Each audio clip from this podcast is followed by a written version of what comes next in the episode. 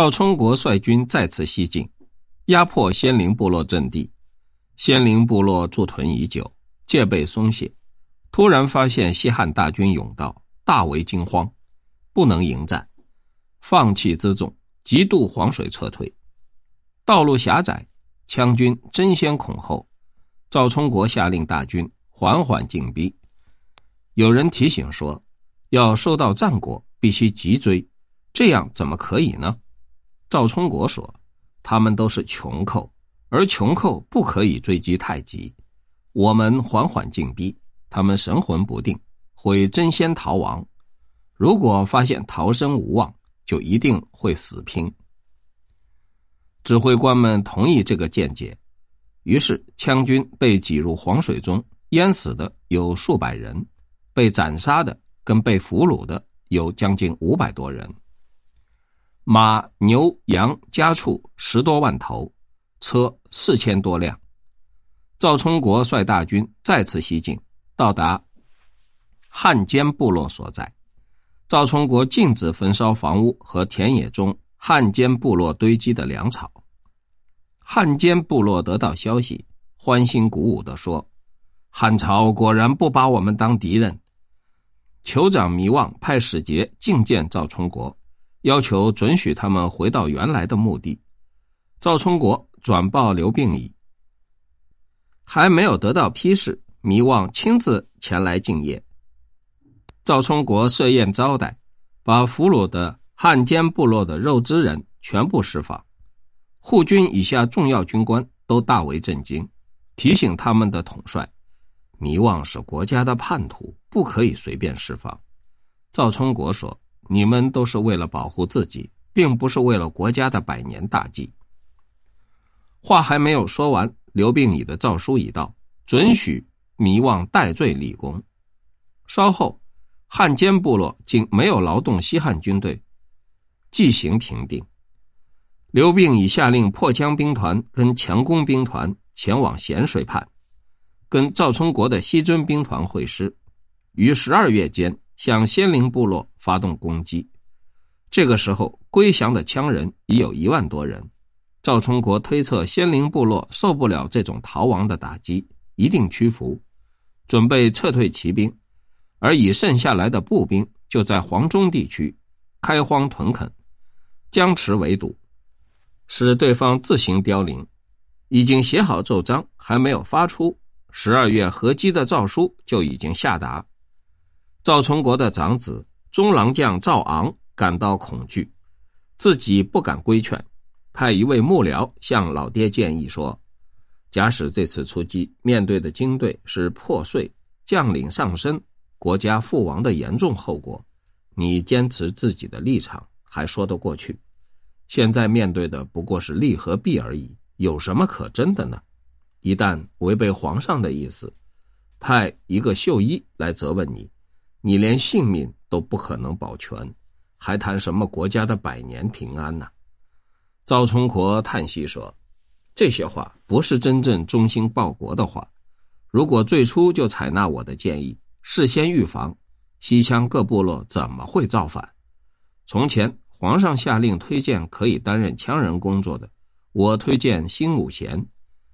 可是御史又推荐义渠安国，使用高压手段。”事情就不可收拾。金城郡所属的黄忠地区，米谷每斛八钱。我曾经告诉大司农中丞耿寿昌说：“我们只要储备三百万斛粮食，羌部落绝不敢发动。”耿寿昌请求储蓄一百万斛，最后不过只积蓄到了四十万斛。义渠安国第二次出动就消耗了一半，如今两个机会都遭破坏。到今天这个地步，失之毫厘，差之千里。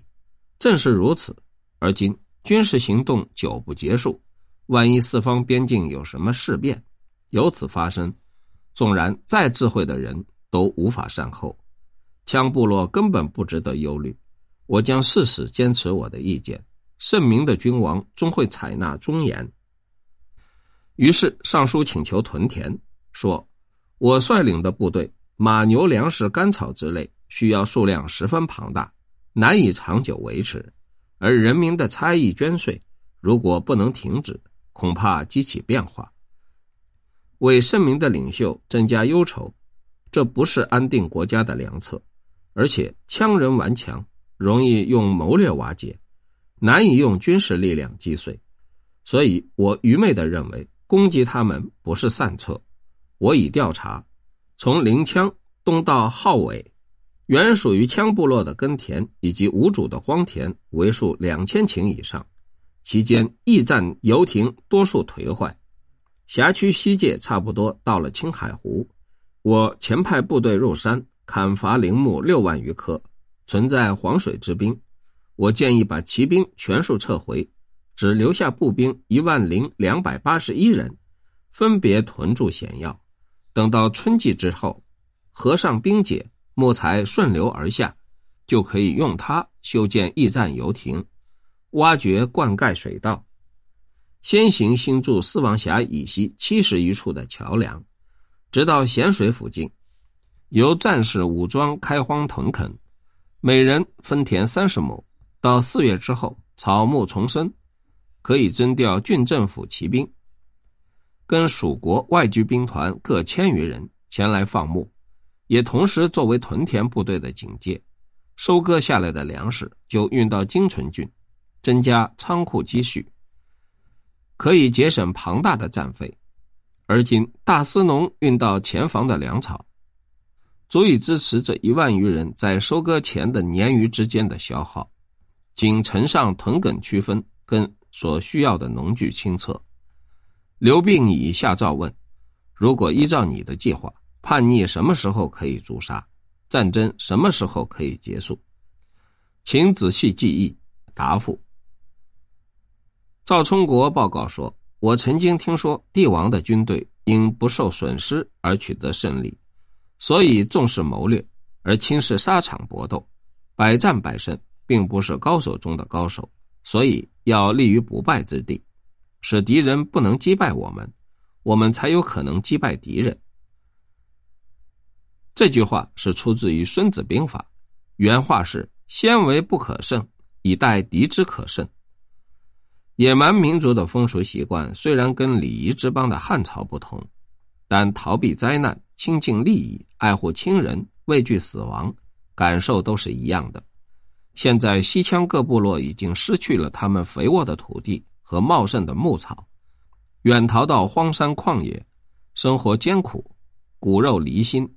人人都有背叛的愿望，在这个时候，英明领袖下令班师，而只留一万人屯垦，顺应天时，利用地利，一定会被我们征服的蛮族。虽然现在还没有马上伏诛，但和平可在几个月后实现。因西羌各部落联盟正在迅速瓦解之中，前后投奔归降的已有一万零七百多人，而且已经接受号召。回去劝说的也有七十多人，这是促使羌人崩溃的工具。不必作战，直接留兵屯垦，有十二项利益。步兵共有九位指挥官，官兵一万人，用屯垦的方法武装保卫边疆，有了耕田，自有食粮，威力和恩德同在。此其一。屯垦工作已经开始，肥沃的土地就在汉朝控制之下。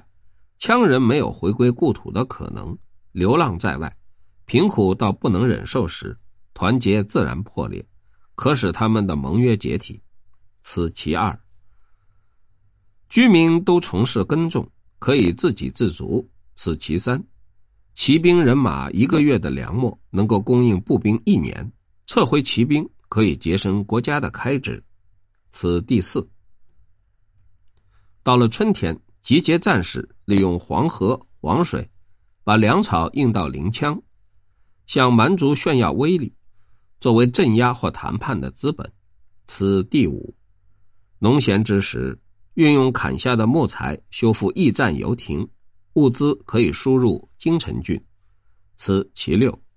我们如果现在出击，冒着极大的危险，未必获得胜利；而留兵屯垦，反而把反叛的羌人。堵塞在酷寒贫瘠的荒野，受到霜露、疾病、冻疮的威胁，使我们坐着等待胜利，此其七；我们可以免除攻城拔寨、深入追击、死伤相继的损失，此其八；不经过战争就取得胜利，对内仍维持威望，对外使羌人失去可乘之机，此其九；没有血战，就不至于使黄河南岸一带大坚部落受到惊动。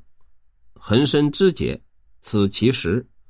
兴建黄中各峡谷的桥梁，直通咸水，可以控制西域，使汉朝国威伸展千里，行军平安，好像经过自家的床铺。此其十一。大的费用既然节省，人民的差役和增加的税捐就可免除，可以防止激起其他变故。此其十二。溜兵屯垦有十二项益处，出兵攻击有十二项损失，唯请圣明抉择。刘病已用诏书回报，说奏章上说和平可在几个月内实现，几个月者是指今年的冬季，还是别的时间呢？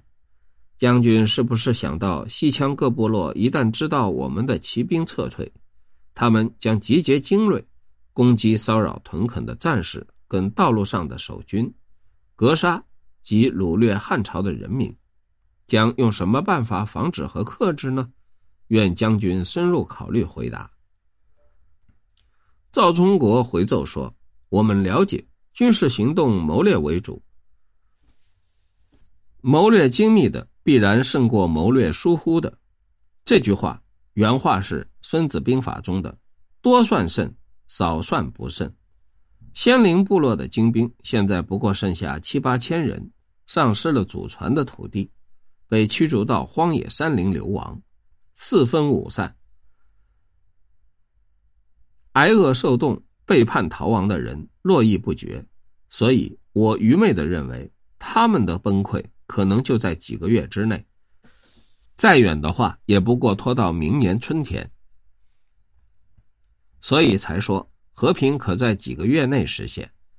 我常观察北边要塞，从敦煌郡直到辽东郡，东西一万五千余华里，有些重要地区只不过官兵数千人，蛮族数次发动大规模攻击都不能动摇。现今骑兵虽然撤回，而我们的屯垦战士仍然全副武装，有精兵万人之多，而且三个月内。蛮族战马正逢枯瘦之期，他们绝不敢在四周都是其他种族、其他部落的围绕之下，留下妻子、儿女、家畜，翻山渡河，遥远的向汉朝发动攻击，更不可能携带妻儿老小回归故里。这正是我愚昧的看法，认为他们终于会瓦解在现在居住的地方，用不着我们出动，他们就会失败。至于小股的蛮族匪盗，偶尔杀伤人民这件事根本无法立即禁绝。我曾经说过，战争如果没有把握必胜，不轻易短兵相接；攻城如果没有把握夺取，不轻易劳师动众。假如我们发动攻击，虽不能消灭仙灵，却可以使蛮族不敢再做骚动，不妨攻击。事实上，我们发动攻击仍不能根绝。攻击不攻击，结果相同，却放弃做着即可得到的胜利，而采取危险的动作，而仍得不到利益，只不过是自己的损失疲惫，自贬身价，不是向蛮族展示声威的方法。主要是大军一经发动，战胜也好，战败也好，一旦班师，人心思归，就不可能再留，而黄忠也不可能使他真空。势必再度出塞的诏书，事先再必征发民间的差役税收。我以为对国家有损。我曾经自己思量，一个人如果接到出塞的诏书，立刻率军深入蛮荒，把天子的武装部队、车马甲胄消费在山林旷野之中，虽然没有建立尺寸的功劳，但可以摆脱苟且、偷安的指控。而且又没有任何对自己不利的后遗症。然而，我认为，那样做对个人有利，而不是国家之福。赵充国每次奏章，刘病已都交下来，要高层官员讨论。最初赞成赵充国的十分之二三，稍后渐渐增多到十分之五，最后更增多到十分之八。刘病已要从前反对的提出回答，都心服口服。宰相魏相说：“我只是一个文人，不懂军事上的利害关系。”赵将军不断提出建议跟计划，都非常正确。我保证他的谋略可以成功。刘病已于是用正式诏书加冕赵充国，批准他的计划。可是因为强攻兵团司令许延寿。破枪兵团司令辛武贤屡次建议应该采取行动，刘病已也同时批准，命两个兵团跟中郎将赵昂发动攻击。结果，强攻兵团斩杀跟俘虏四千多人，破枪兵团斩杀跟俘虏两千多人，赵昂斩杀跟俘虏也有两千多人，而赵充国收容归降的羌部落。就有五千多人。刘病已下诏撤回骑兵，只留下赵充国步兵，在黄中开荒屯垦。公元前六十年夏季五月，西羌战乱结束。西征军司令赵充国上书说：“仙灵部落本来只有不过五万人，被汉朝军队击斩七千六百人，归纳的有三万一千两百人。”淹死在黄河、黄水的，以及饿死的有五六千人，计算起来，随着他们酋长监拱、黄堤等一起逃亡在外的，只不过四千人。已经归降的汉部落酋长弥望等保证，一定要把他们全部抓获，请予以撤军。汉宣帝刘病已批准赵中国镇旅班师。赵充国的好友浩兴次在半途迎接赵充国，建议说：“大家都认为仙灵部落所以破败不堪，是因为破江兵团跟强攻兵团不断发动进攻，斩杀及俘虏很多的缘故。只有少数有洞察力的人了解，仙灵部落已经穷途末路，即令没有两个兵团的攻击，也非出来投降不可。将军觐见皇上时。”最好把功劳转让给辛武贤和许延寿，声称他们所做的贡献你不能比。这样的话，对你并没有损失。赵充国回答说：“我已经年老了，爵位也已经到了顶峰，不需要为了避免嫌疑和为了避免别人讽刺我展示自己的功劳，而去欺骗英明的主上。军事措施是国家的大事。”应该为后世立下榜样。老臣如果爱惜生命，不肯向皇上分析利害，一旦去世，谁还肯再说实话呢？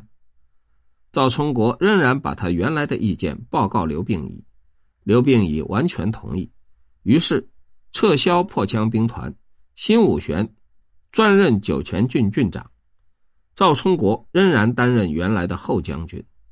秋季，西羌各部落酋长。若林、黎流、且种、儿库，击斩仙灵部落酋长尤飞、杨玉，其他酋长地泽、杨雕、梁儿、弥望，分别率领监拱、黄堤所属的四千余人归降。